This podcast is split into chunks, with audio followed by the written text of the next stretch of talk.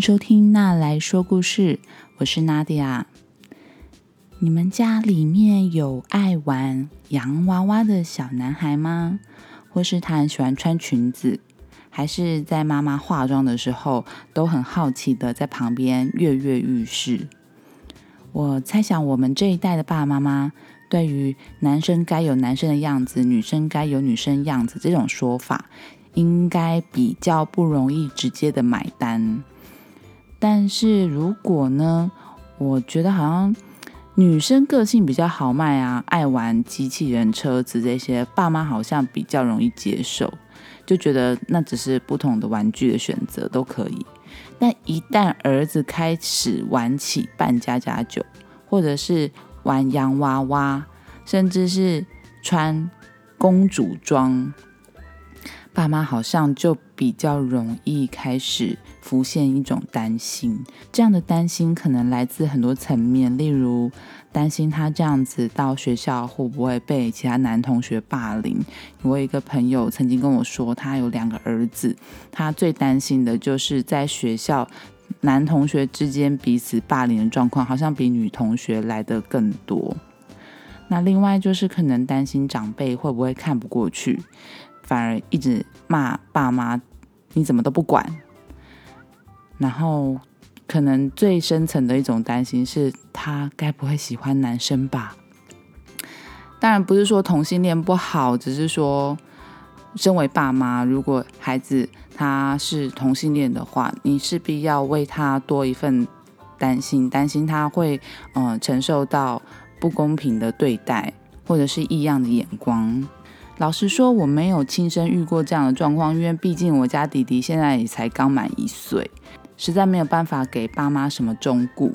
但是，嗯，或许可以先从聆听孩子的声音开始，知道他至少要先知道他为什么喜欢吧。那观察他想要从中获得的是什么，什么东西得到了满足。也许他就纯粹觉得好玩，也有可能他觉得哦，穿裙子跟妈妈很像，是一种跟妈妈嗯更更进一步的连接，对妈妈依恋的一种展现。也有可能他天生的气质和喜好，他就是觉得扮家家酒有角色扮演的这种转换啊，然后很好玩啊，照顾小 baby 那个洋娃娃，有一种就是关怀照顾人的感觉，可能跟他天生气质是很符合的。总之呢，嗯，在以尊重孩子的独特性，然后充满爱的这种前提之下，嗯，我相信爸妈一定可以跟孩子一起摸索出一条属于自己的路。在故事开始之前，我想要做一个下集预告：二零二零年七月三十一号那天会有父亲节特辑上线。会是一群爸爸来聊天，而且平常都不说话的我家爸爸凯文哥，这次终于开金口啦！好，那我们先来听故事吧。那今天要分享的故事呢，叫做《凯文公主》。凯文呢，他在学校的扮演活动上面决定。我要扮成公主，那我们来听听看她在校园里面造成什么样的轰动吧。凯文公主，凯文想要当公主，他知道别人会取笑他，但是他一点都不在乎。反正凯文就决定他要当公主。爸爸拿了超人装。恐龙装、骑士装、牛仔装给他，他全部都不要。他就是要穿公主的衣服。凯文跟姐姐借了一套洋装、高跟鞋，还有项链。他还拿了妈妈的化妆品。现在凯文真的变成公主了。他不觉得这样子的装扮有什么问题，因为人们乔装打扮不就是为了要不被认出来吗？如果扮成平常的样子，穿平常会穿的衣服，那这样子装扮还有什么意思呢？而且，谁说只有女生可以当公主？如果班上的女生想要当牛仔或者是骑士，别人会说他们怎么样奇怪吗？他们想扮什么就可以扮成什么，所以我也可以扮成公主啊。说到骑士啊，凯文走进了校园，同学们也都穿好了自己的装扮。凯文心里想：要是我可以找到一个骑士跟我搭档就更好了，因为公主旁边好像都会有一个骑士啊。他看到同学们的装扮，有一些男生装成牛仔，有一些男生装成恐龙。也有男生装成小熊或者是大野狼，女生的装扮好像蛮有趣的，有人装成兔子，有人装成小猫咪、小红帽，也有一个女生装成一个士兵、恐龙，而且真的有女生装成超人呢。凯文觉得很烦恼，因为班上扮成骑士的男同学。没有一个人愿意站在他的旁边，更没有人愿意牵着他的手。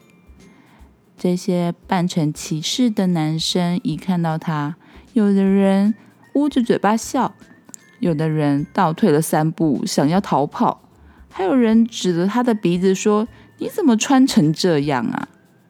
他们觉得哦，好像有一种传染病。要是我碰到凯文，自己也会变成公主。凯文看到这群男生的表现，觉得真是一群胆小鬼。凯文看见他的同学克柔伊，他打扮成一只袜子。克柔伊说：“我才不是袜子呢，我是恐龙。”克柔伊的爸爸。替他做了这套恐龙装，看起来他爸爸对于做衣服好像没有什么天分。不过凯文吃过克柔伊爸爸煮的菜，好吃极了。他做过很美味的蔬菜饭。凯文对克柔伊说：“好吧，你是恐龙，但是我怎么看你都像一只袜子。”克柔伊反倒对着凯文说：“你穿这件洋装很好看呢。”凯文害羞的涨红了脸，他担心自己害羞的表情被克柔伊发现。他心里想：“我今天擦了很厚的粉底，他应该看不出来我现在脸涨得很红吧？我要赶快换个话题。”凯文问克柔伊说。你穿成这样不会热吗？克柔伊说：“我热到要昏倒了，我真的希望表演赶快结束。”凯文心里也这么想，因为他的脚快要痛死了。女生怎么有办法穿这种鞋子走路啊？太辛苦了吧，简直就是一种折磨呀！表演要开始了。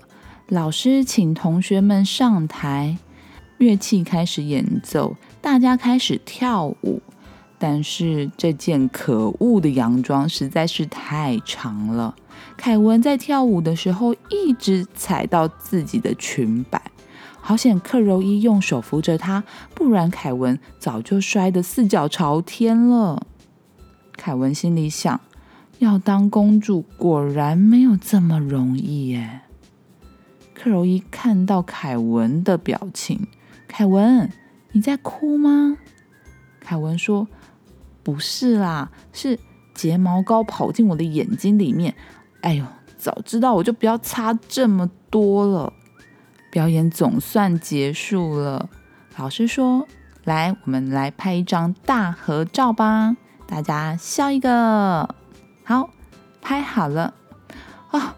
凯文总算可以把洋装换下来了，他立刻走掉啊，气嘟嘟的想要去把洋装脱掉，但是凯文脱不下这套洋装，他东拉西扯的，怎么洋装脱不掉呀？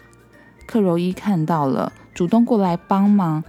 等一下，后面的拉链要先拉下来。哎呦！我看你要变成真正的公主，还有很多东西要学呢，连这个也不懂。”凯文说：“哦，对我不要当公主，当公主真的太麻烦了。下次我要当美人鱼。”好啦，故事说完啦。我个人觉得凯文真的是很酷，他非常勇于尝试新的事物，而且不畏别人的眼光。人一旦长大，在意的事情就越来越多，胆子也越来越小了。有的时候，爸妈担心的事情，说不定在小孩子的眼中，可能真的没什么。就像我们自己，也有很多天真烂漫的时候，对吧？那那时候都觉得这些长辈为什么在我做一点点尝试的时候呢，就怕东怕西的。所以我自己当妈妈之后，也常常提醒自己，千万不要成为一个啰嗦、古板的妈妈。希望孩子觉得我是开放的，这样子呢，他才敢跟我讲秘密。所以说到底，我已经开始为青少年时期做铺陈了。这是妈妈的小心机，给大家参考啦。如果你喜欢这个故事呢，欢迎在 Facebook、Instagram 留言让我知道，或者是在 Apple Podcast 上面给我五颗星。如果你喜欢娜来说故事，欢迎推荐给你身边的爸妈，或是喜欢听童书的大人。然后我又要来挑战下集预告了。为了要迎接八月份父亲节的到来。我特地要挟了自己身边三位年轻爸爸接受我的拷问，他们到底说了什么，我已经不记得了，因为我还没有开始剪。啊，好，二宝妈妈要挤出时间来完成这一集，但我心中是非常期待的，因为在我们录音那一天，大家笑得很夸张。总之，会是轻松有趣又有一点收获的内容。那想要听爸爸真心话的听众朋友，欢迎在二零二零年七月三十一号星期五晚上，跟我们一起开一罐啤酒放松吧。那我们之后再见喽，拜拜。